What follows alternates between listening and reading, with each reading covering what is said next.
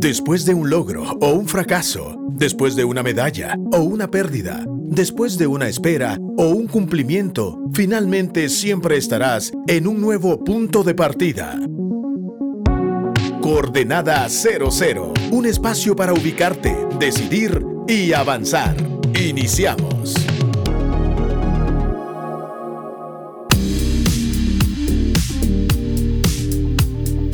Hola, ¿qué tal? Les saluda Meme Luxo desde la cabina de Radio Actitud 100.9 FM. Si tú nos escuchas online, actitud.fm. Muchas gracias por su sintonía. Quiero invitarlos a que vayan a cualquier plataforma y busquen el podcast de Coordenada 00 y eh, lo puedan compartir con personas que consideran que pueden escuchar estos contenidos que en un tiempo reducido buscamos de alguna forma hacer a los demás pensar, meditar o tomar algún tipo de decisión. En un programa anterior yo les estaba comentando acerca de la importancia de buscar alternativas y cómo el pueblo de Israel a partir de un momento crítico, un momento oscuro, una, una situación de esclavitud, tuvieron que por obligación, por dolor, por desesperación clamar, porque ya no aguantaban el trabajo de estar sometidos bajo un imperio que abusaba de ellos. Y hay muchos cambios en nuestra vida que no logramos experimentar porque simplemente no estamos buscando alternativas. A mí me parece súper interesante y cada vez que pienso acerca del sacrificio de Jesús, eh, ¿cómo yo puedo entender que en esta vida yo he sido llamado también a morir en la cruz? Llega un momento en tu vida donde ves la cruz que te salva a ti y llega otro momento en la vida donde, donde tú entiendes estas palabras radicales de Jesús, voy a decirlo así, el que no tome su cruz y me sigue no es digno de mí. ¿Qué significa esto para nosotros hoy y por qué lo estoy mencionando? Porque la esencia de la obra de Jesucristo, la forma en la que Él opera, la forma en la que Él hace cosas, solo puede ser entendida si tú y yo tomamos nuestra cruz. Y muchas veces no queremos morir. Entonces tenemos este vivir de sobrevivencia no estamos haciendo un cambio en nuestro entorno, en nuestra vida, pero estamos manteniéndolo ahí, así como el pueblo de Israel. Sí estaban cansados, sí estaban hartos, pero seguían siendo esclavos. Entonces es hasta que experimentamos un clamor que logramos eh, empezar a encontrar alternativas. Ahora, estas alternativas eh, vienen a partir de un Dios libre. Y es aquí donde me gustaría meter una palabra que tal vez puede ser completamente eh, tal vez no útil para un programa de radio, pero, pero creo que es muy interesante pensar. La palabra doxología. Doxología. Me gusta esta palabra porque es una invitación a crear una fórmula, ¿verdad? Eh, una fórmula que reconozca la naturaleza de Dios, ¿verdad? Si buscamos en el diccionario, voy a buscar por aquí la, la definición. Y la definición es la siguiente. Doxología es una fórmula que se utiliza para alabar a Dios. Se trata de una propiedad que tiene que evidenciar el lenguaje teológico para glorificar a la divinidad de forma auténtica. El lenguaje teológico, o sea, que, que, sí refleje a, a Dios, que tenga revelación de Dios o que sea de acuerdo a la esencia de Dios. Ahora, ¿por qué estoy metiendo esta palabra doxología en nuestras coordenadas de vida cotidiana?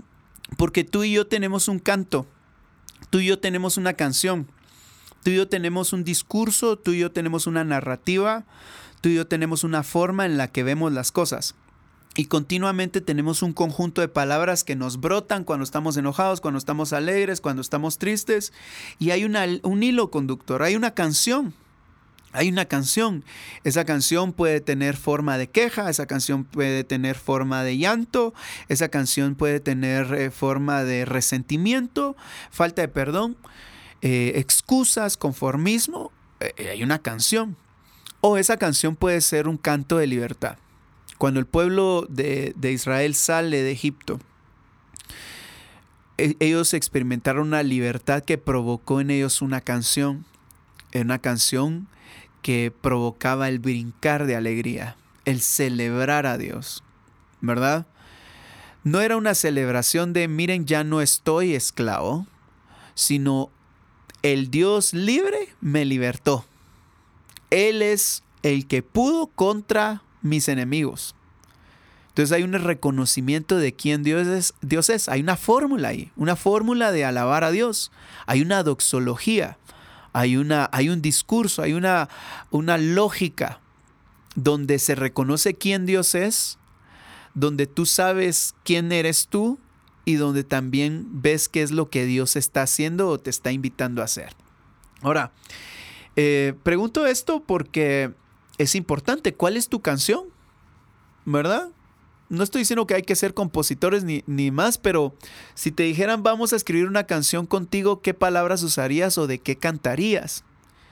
Y es válido cantar en, en el dolor, acerca del dolor. Es válido cantar acerca de la tristeza, claro, porque es parte de nuestra experiencia. Pero cuando experimentamos las, las alternativas, va a haber un canto que surge a partir de una experiencia con Dios que debe ser doxológico, que debe reconocer quién Dios es y qué es lo que Dios es capaz de hacer a tu favor. ¿Verdad? Eh, en este caso y en la historia de, del, pueblo de Israel con, con, la, con Egipto, aparece un personaje como Moisés y así como cada uno de nosotros podemos aparecer en nuestra historia, en nuestra cultura y ofrecemos una crítica, ofrecemos una alternativa, ofrecemos un nuevo concepto. Entonces imagínense, tenemos a un, eh, un pueblo de Israel privado de su fe y aparece un Moisés y dice, este es Jehová. Y Jehová es. Entonces vemos que Dios cuando libera, a las personas, las va a mover a un nuevo sistema, un nuevo sistema de creencias, un nuevo sistema de perspectiva, una cosmovisión completamente diferente y va a empezar a, provocar en su pueblo una serie de fórmulas donde ellos van a lograr reconocer quién Dios es, qué Dios es capaz de hacer y a favor de quién Él está. Entonces, esto de, los cantos eh, va más allá de qué canción te gusta. ¿verdad? Debería uno preguntarse por qué uno escucha cierto tipo de música o cierto tipo de contenido o por qué tiendo a leer de ciertas cosas, ¿verdad? Porque mucho de eso tiene que ver con lo que tú estás valorando y cómo estás viendo tu realidad hoy, ¿verdad? Entonces Moisés ofrece un nuevo nombre, ofrece una, eh, una, redefinición de qué es, ¿verdad? Y saca a la gente, eh, guía al pueblo de Dios a una realidad posible, a una realidad alterna ¿verdad? Luego de, ofrecer un contraste contra lo que el pueblo de Dios estaba eh, viviendo. Y aquí es donde hay que aprender a dejar de ser esclavos. ¿Qué quiero decir con esto? La doxología o esta fórmula de alabar a Dios debe de ser un resultado luego de dejar de ser esclavo y debe ser una forma de pensar, una forma de tener conciencia luego de ser esclavo, cuando nosotros logramos experimentar la libertad. Voy a concluir con esto antes de irnos a un corte musical y es lo siguiente. Los clamores que Dios escuchan no son quejas, ¿verdad? Sino deben de ser clamores. Eso quiere decir que nosotros debiésemos abrazar nuestra propia realidad y decirle a Dios, este es mi dolor, ¿verdad? Y posiblemente antes de experimentar un canto de libertad, necesitamos experimentar un clamor por el dolor que sentimos, por lo que aún no hemos experimentado, por el dolor que sentimos de, de, haber sido heridos, ¿verdad? De nuevo, el ejemplo de la cruz es súper vital, porque tomar la cruz de Jesús es aprender también a morir. Y lo he mencionado en otros programas, a veces vivimos la vida con quejas y con este sentido arrogante de pensar que nos merecemos algo mejor. Y este merecer nos está privando de, realmente abrazar nuestro propio dolor y nuestra propia condición para que abrazando esa condición se vuelva en un clamor y eventualmente logremos entonar un canto de libertad. Hoy estamos hablando de la doxología como una fórmula de cómo alabar a Dios, cómo agregarle una perspectiva real a, la música en nuestra vida. Y no estoy hablando de la música que escuchas, estoy hablando del canto que sale de tu corazón, el canto que sale de tus pensamientos, el canto que sale a partir de, la experiencia de vida que estás teniendo. Y les mencioné que cuando eh, el pueblo de Israel sale de Egipto, al final cuando fueron libres, eh, hay un canto de Moisés. Y hay una danza que tiene Miriam, su hermana, con un grupo de mujeres que sacan su pandero y celebran y hacen un canto de libertad. ¿Qué, es, ¿Qué significa esto en nuestra vida? Debe haber un canto de libertad en nuestra vida. Ese es el canto de los cuerpos libres. Hay un Dios libre que se mueve más allá de tus enemigos y más allá de tus necesidades. Él es libre. Y es tan libre que no tiene problema en e-, elegirte a ti para trabajar u operar a tu favor porque no le interesa no quedar mal con el otro porque él no es esclavo de las apariencias ni del qué dirán, él es el Dios libre. Y ese Dios libre espera o busca y escucha tu clamor y cuando tú clamas, tú tienes la oportunidad de experimentar una alternativa que te liberta y en medio de esa libertad, al experimentar esa libertad, hay un canto de libertad y es un canto que lo bailan los cuerpos libres, no los cuerpos esclavos. Ahora, ¿qué significa esto para nosotros hoy? ¿Verdad?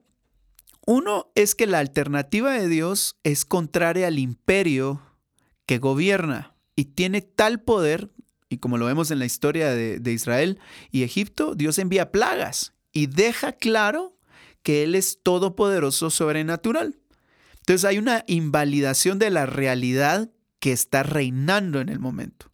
Entonces, ¿qué significa esto para nuestra vida? Tú y yo no dependemos del sistema económico, no estamos siendo contra natura, pero sí estamos siendo sobrenaturales. Hay una condición a la que Dios lleva a las personas que Él no necesita el imperio para que las personas experimenten lo que Él quiere darle a su gente. Si nosotros seguimos siendo personas que le damos al imperio, a la cultura, a, a, a este tiempo terrenal, toda autoridad, entonces nos estamos privando de la alternativa donde Dios Todopoderoso nos puede llevar a obtener mejores resultados. Es decir, los que buscamos ser contracultura a partir de nuestra fe experimentamos la alternativa de Dios y eventualmente experimentamos la danza, el canto de los libres, ¿verdad? Entonces, cuando finalmente el pueblo de Israel resulta saliendo, hay una expresión de la libertad a partir de la danza y el canto, ¿verdad? Y aquí uno debería hacerse la pregunta, ¿qué hay limitando o cuáles son las dimensiones de pensamiento o, o ideológicas, diría yo, en que están imperando en tu vida? Voy a hacer esta declaración y creo que es importante. Cuando nosotros tendemos a ser doxológicos o entendemos la fórmula de alabar a Dios, dejamos de ser ideológicos. La doxología es contraria a la ideología.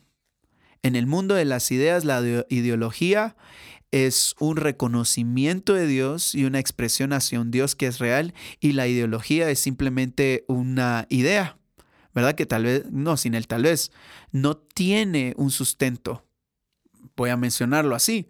Las ideologías que nos están vendiendo hoy como reales Recientemente vi en, redes sociales una persona que puso una nota de voz de, una artista muy famosa, eh, Demi Lovato, y ella empieza a mencionar que ella no es binaria, que y que ahora sí está regresando al uso del eh, el, pronoun él y ella, porque antes se acomodaba más a el ellos o el ellas y eventualmente se puso a a entender que ella era de un género fluido. Y uno escucha ese lenguaje y uno dice, ella tiene una canción. Ella tiene una forma de pensar y es una forma de pensar que está en la cultura y ese es un imperio, es un reino. Y nosotros tenemos una alternativa. Yo no estoy hablando en contra de nadie específicamente, sino que cuando hay doxología hay menos ideología. ¿verdad? Cuando yo entiendo la fórmula de reconocer la naturaleza de Dios o de alabar a Dios, hay menos riesgos en que yo caiga en ideologías o narrativas que no me van a llevar a, a, a, un fruto mejor, ¿verdad? Voy a decirlo así, hay narrativas y hay un discurso en tu vida que tú te repites una y otra vez por el cual tú justificas el hecho de que estés en la condición en la que estás pero existe un canto de libertad que es cuando Dios, que es fruto de, de, la intervención de Dios en tu vida. Entonces, lejos de tener cantos de excusas, cantos de queja, cantos de comodidad, debiésemos sumergirnos en la alternativa que Dios ofrece y cantar una canción finalmente de libertad. Ahora, en medio de esto, y, me gusta porque es la, canción de libertad se expresa en danza, eso quiere decir que es para los cuerpos libres. Y, yo aquí voy a hacer un comentario como ministro de alabanza. A veces me doy cuenta que en la alabanza nos cuesta expresarnos físicamente. Y yo me pregunto, ¿pero por qué? Nosotros que lo hacemos desde una plataforma, eh, eh, pudiese ser más vergonzoso hacerlo. ¿Verdad? Porque tal vez yo no soy tan buen bailarín que, que me daría vergüenza que la gente me viera bailar tan mal. Pero porque uno sí tiene la libertad y hay personas que aún no. Porque necesitamos un canto de libertad, porque a la hora de entender que fuiste libertado de la esclavitud, a la hora de reconocer que no hay cadenas en ti, sí o sí va a haber en ti una expresión de libertad. ¿Verdad? Es como cuando están los partidos de fútbol y tu equipo preferido mete un gol, hay un canto libre y hay un tono de voz que te hace poner la cara roja y levantarte tu silla en un restaurante enfrente de un montón de desconocidos y gritar con fuerza ¡Gol! Y no te da pena. Y no te sientes que te ven ridículo, sino piensas que es lo más apropiado, porque ese es un canto libre. Entonces, ese mismo canto libre lo pudiésemos o debiésemos experimentar en nuestras propias vidas cuando entendemos que fuimos eh, quitados de la esclavitud, ¿verdad? Y nos volvemos una contracultura y nos volvemos personas que experimentamos las alternativas de Dios en nuestra vida. Ahora, eh, tengo aquí algunas notas que puse acerca de este canto de la libertad. En este sentido, la lucha por el lenguaje la lucha por una nueva forma de usar el lenguaje es sumamente importante, aunque no es determinante. Usualmente el lenguaje que, predomina, la forma en la que hablas en tu casa, la forma en la que tú te comunicas, es solo, eh, no es novedoso, sino es algo que representa la realidad que tú consideras que te está gobernando a ti. Por eso es que la fe es por el oír y el oír por la palabra de Dios, la forma en la que escuchamos la información. Y las palabras que usamos son sumamente importantes porque son un lenguaje que demuestra bajo qué imperio estamos, voy a decirlo así. Entonces una persona de Israel que viene de Egipto iba a tener lenguaje esclavo, eh, iba a hablar esclavitud, iba a pensar esclavitud, iba a hacer esclavitud. Pero no es hasta que tienes un encuentro con Dios.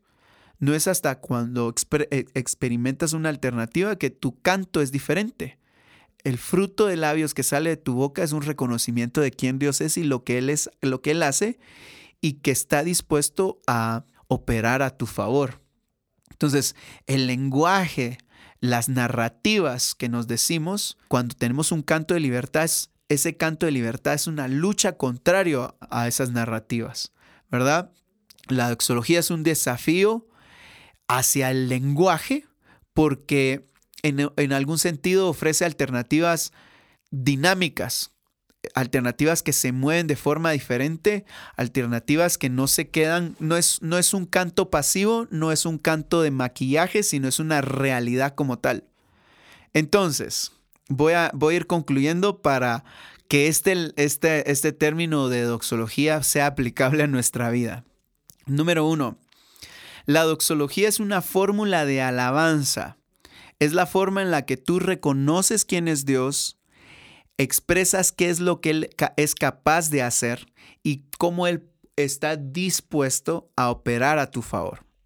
La doxología elimina ideologías, porque si bien la ideología es un estudio de las ideas desde una perspectiva filosófica, muchas de esas ideas no tienen un soporte realmente no construyen una mejor realidad, sino la, en muchos casos la deconstruyen.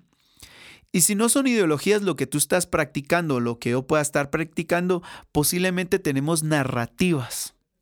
Y son esas historias que nos contamos y que les contamos a los otros con un cierto tipo eh, de palabras o un conjunto de, de conceptos donde justificamos por qué somos lo que somos, hacemos lo que hacemos y por qué no estamos en otra condición. Esas narrativas deben de tener un final, deben de, de, de romperse en nuestra vida a tal punto de que nosotros no contemos narrativas bajo una perspectiva errónea, sino empecemos a contar historias doxológicas donde reconocemos quién es Dios, qué es capaz de él hacer y a favor de quién está.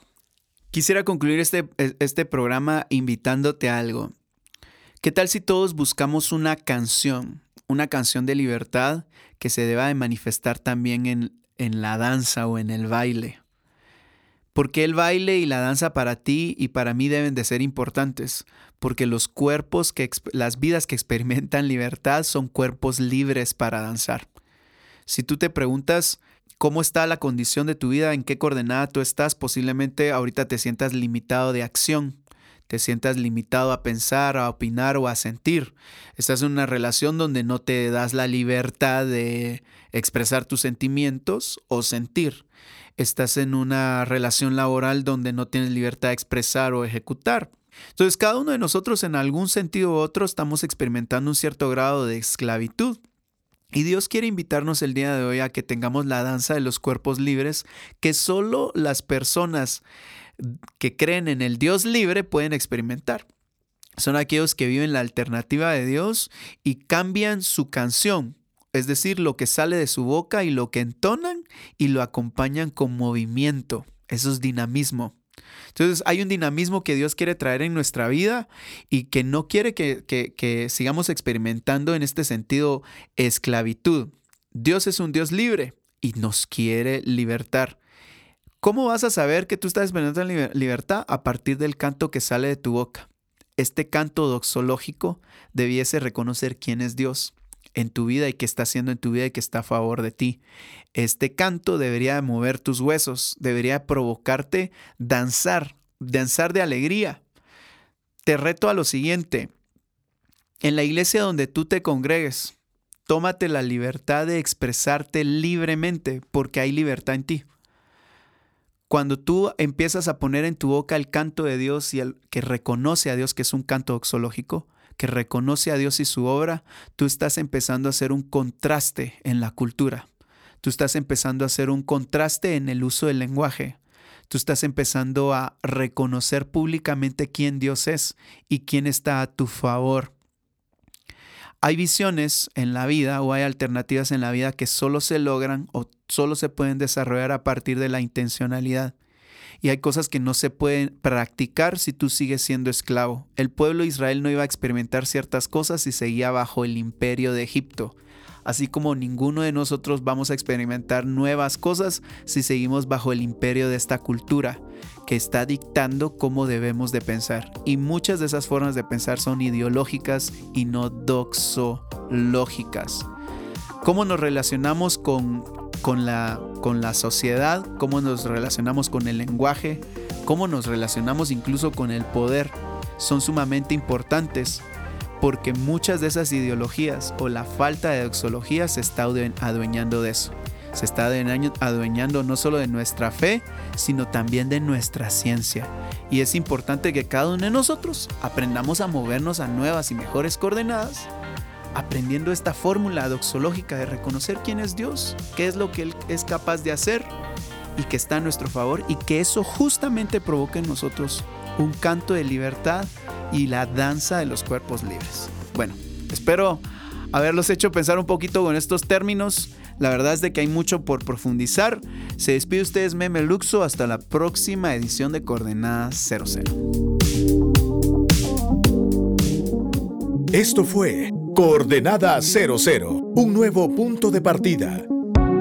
Si quieres escuchar nuevamente este episodio o compartirlo, visita actitud.fm.